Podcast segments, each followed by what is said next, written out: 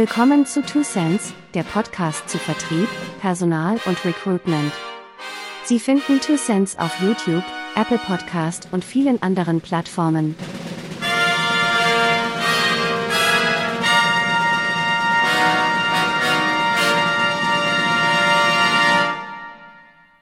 Herzlich willkommen zu Two Cents, dem Podcast zu Sales, Recruitment und Service. Ich bin Thomas Zartro und das ist unser heutiges Thema. Dunning-Kruger und Recruitment, Teil 1. Was ist Recruitment?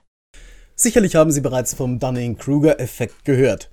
Dieser beschreibt ein häufig zu beobachtendes Phänomen in Bezug auf die Diskrepanz zwischen der Kompetenz, die sich ein Mensch selbst in einer bestimmten Thematik attestiert, und jener, die er objektiv messbar tatsächlich innehält.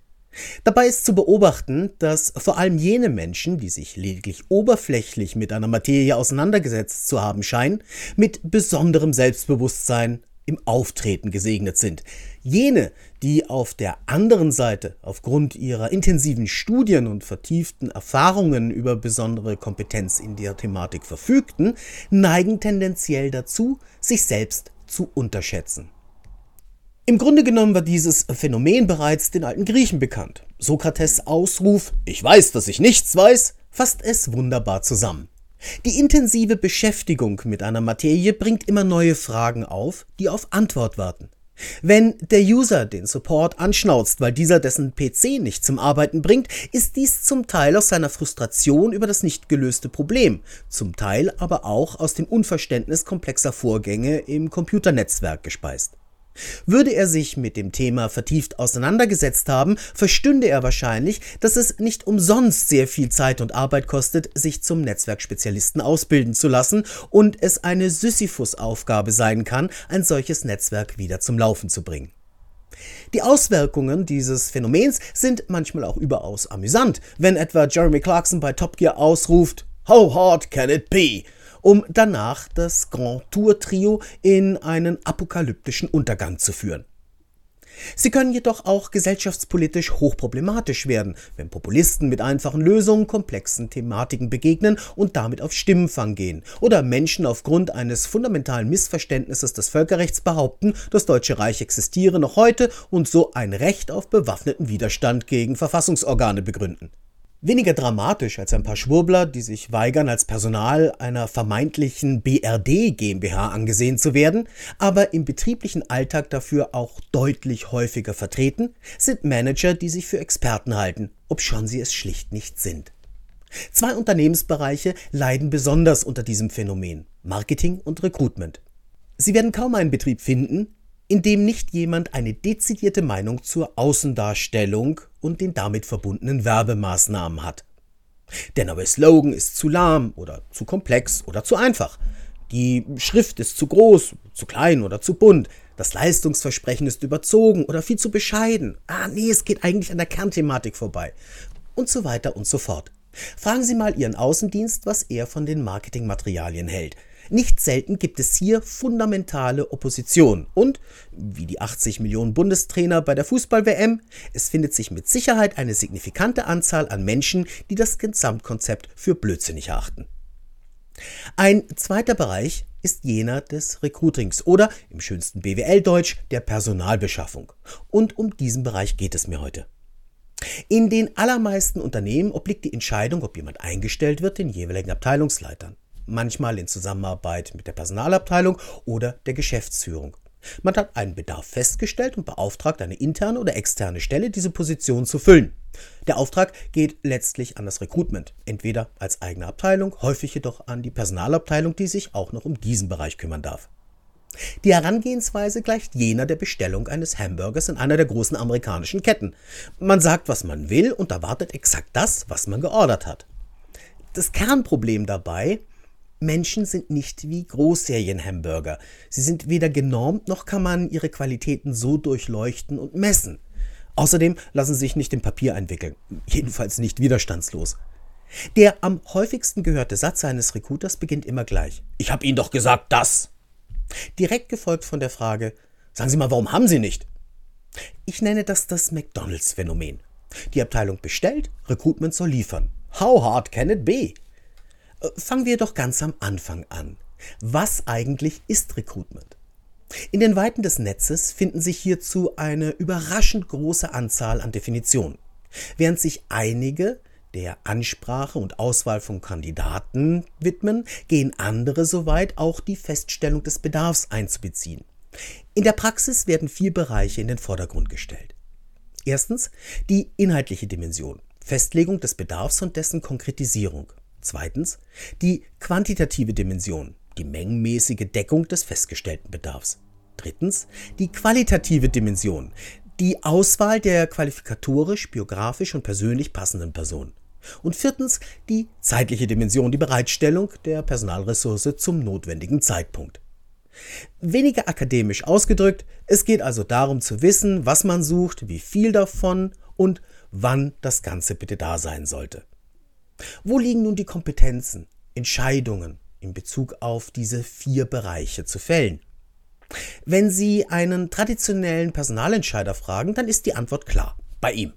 Er weiß, was er braucht, er weiß, wie viel er davon braucht, er weiß, wann er es braucht und kann auch am besten beurteilen, ob das, was er da erhält, das Richtige ist. Case closed.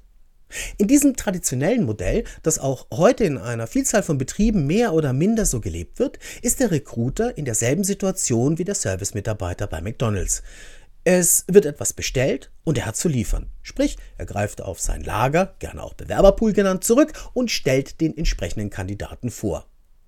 Die Krux bei der Sache, weder gibt es eine Bench, auf der potenzielle Mitarbeiter geduldig warten, bis sie in einem Betrieb anfangen können, noch genormte Stellensuchende, die aufgrund ihrer objektiv messbaren Eigenschaften reibungslos in eine neue Position integriert werden könnten. Die Erwartung an das Recruitment, man könne Mitarbeiter so verzehrfertig liefern, wie man seinen Hamburger über den Tresen geschoben bekommt, geht an der Realität vorbei. Die meisten Hiring Manager wissen das, wohlgemerkt die meisten, nicht alle. Die aus dieser Einsicht häufig gezogene Erkenntnis ist jedoch in vielen Fällen weder der Stellenbesetzung noch dem Unternehmensergebnis dienlich.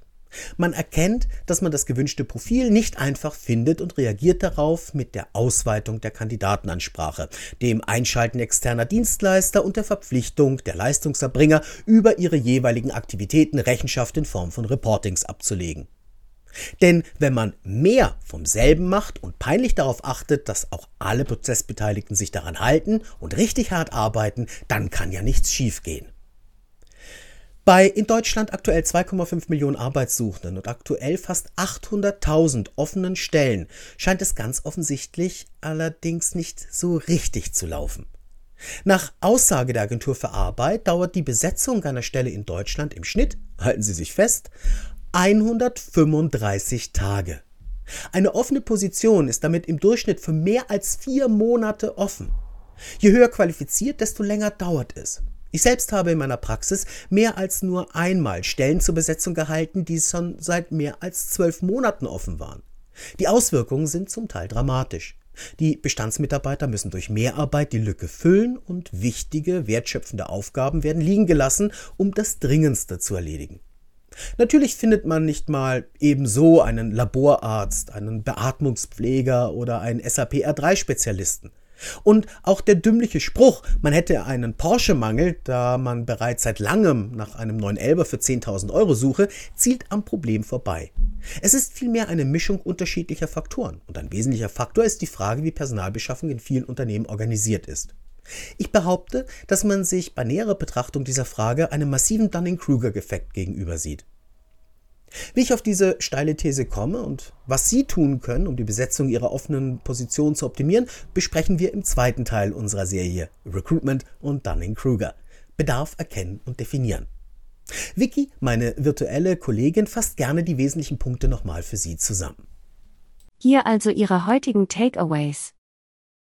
Der Dunning-Kruger-Effekt beschreibt die Diskrepanz zwischen der selbstattestierten Kompetenz eines Menschen in einem Sujet im Vergleich zur wahrnehmbaren oder messbaren Kompetenz. Die Diskrepanz ist sowohl am Anfang eines Erkenntnisprozesses als auch nach intensiver Beschäftigung mit einer Thematik sehr stark ausgeprägt.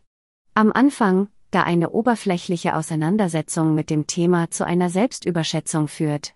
Es liegen nicht genügend Erkenntnisse vor, die die unter der Oberfläche lauernden Herausforderungen offenbaren. Nach Erlangung weiterführender Einblicke, da man nun, angesichts der erkannten Komplexität der Materie, dazu neigt, sein eigenes Niveau zu unterschätzen. Erst nach intensiver Auseinandersetzung mit einem Thema kann eine Balance zwischen Eigen- und Fremdbild unterstellt werden, wobei eine Rückkehr zum Konfidenzniveau des Anfängerstatus tendenziell unwahrscheinlich ist. Recruitment gehört zu einem der Paradebeispiele für den Dunning-Kruger-Effekt. Aufgrund der tiefen Implementierung von Personalbeschaffungsprozessen in modernen Organisationen sind nahezu alle Bereiche eines Unternehmens in diesen Prozess involviert, was eine Vielzahl von Meinungen und die Rechtfertigung dieser Meinungen aus echtem oder vermeintlichem Expertentum heraus befördert. Recruitment ist definiert als die rechtzeitige und qualitativ passende Besetzung einer als Lücke in der Personaldecke erkannten Position. Vielen Dank, Vicky. Wenn Sie noch Fragen haben oder Anregungen geben möchten, finden Sie mich auf LinkedIn. Sprechen Sie mich gerne an, ich freue mich. In der nächsten Ausgabe von Two Cents, Dunning-Kruger und Recruitment Teil 2. Bedarf erkennen und definieren. Bis dahin eine gute Zeit, bleiben Sie gesund und lassen Sie gerne ein Like und einen Kommentar für den Algorithmus da. Sie wissen ja, Sharing is Caring. Servus, tschüss und bis zum nächsten Mal.